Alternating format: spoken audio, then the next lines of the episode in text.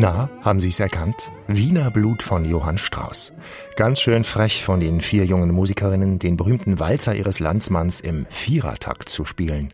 Und auch der Radetzky-Marsch wird kräftig durch den Fleischwolf gedreht.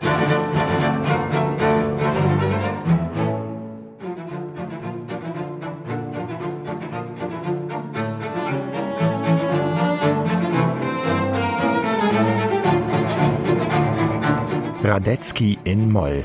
Mit viel Angriffslust gespielt von den Kolophonistinnen. Da würde beim Wiener Neujahrskonzert wohl niemand auf die Idee kommen, mitzuklatschen. So eng sich die vier Cellistinnen im CD-Beiheft auf einem der Fotos auch aneinander schmiegen, der Schein trügt. Kuschelklassik spielen sie nämlich nicht.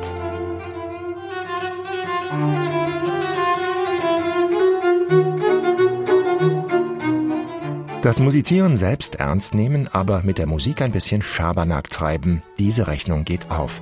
Es macht Spaß, den Kolophonistinnen zuzuhören.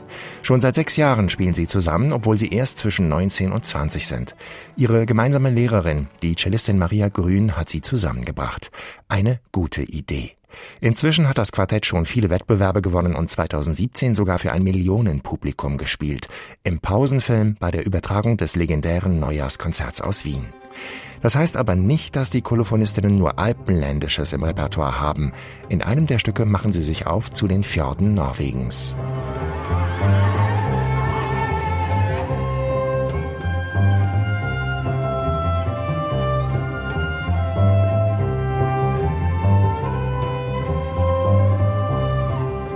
Preikestolen heißt das Stück von Matthias Bartholomei.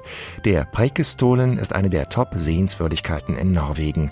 Eine Felsplattform, von der man einen atemberaubenden Blick hat über den Lysefjord und seine Berge.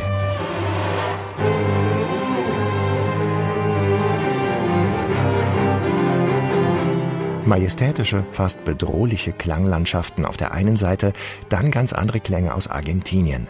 Die Musikerinnen bitten zum Tanz mit dem Tango Por una Cabeza von Carlos Gardel und haben vorher ihre Bögen gut eingerieben mit Kolophonium, denn die Saiten glühen.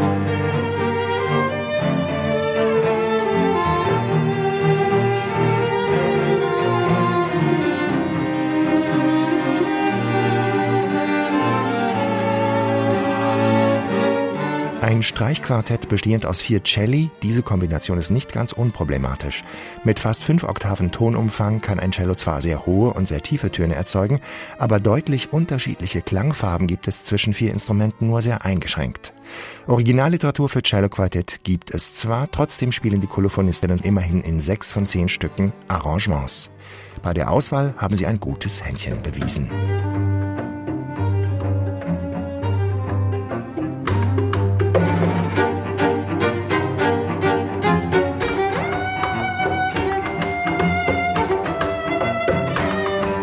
Von wegen Mission Impossible. Die vier Cellistinnen haben richtig Spaß an den rhythmischen und perkussiven Hürden, die der britische Cellist James Barreley in seiner Fassung der bekannten Filmmusik aufstellt. Für die vier Heldinnen am Cello ist so etwas kein Problem. Heldinnenleben heißt schließlich ihr Album und auch das letzte Stück der CD. Gendergerecht wird aus Richard Strauss gewaltiger sinfonischer Dichtung die weibliche Version. Statt einer Dreiviertelstunde Sinfonieorchester sechseinhalb Minuten Cello-Quartett mit ordentlich Swing.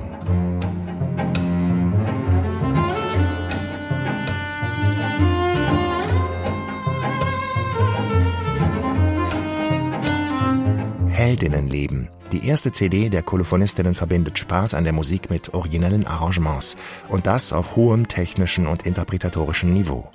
Um die Zukunft der Kolophonistinnen braucht man sich wohl keine Sorgen zu machen. Im Januar 2021 sind sie schon für den Musikverein in Wien gebucht. Wie wär's denn mit einem Besuch in Hessen?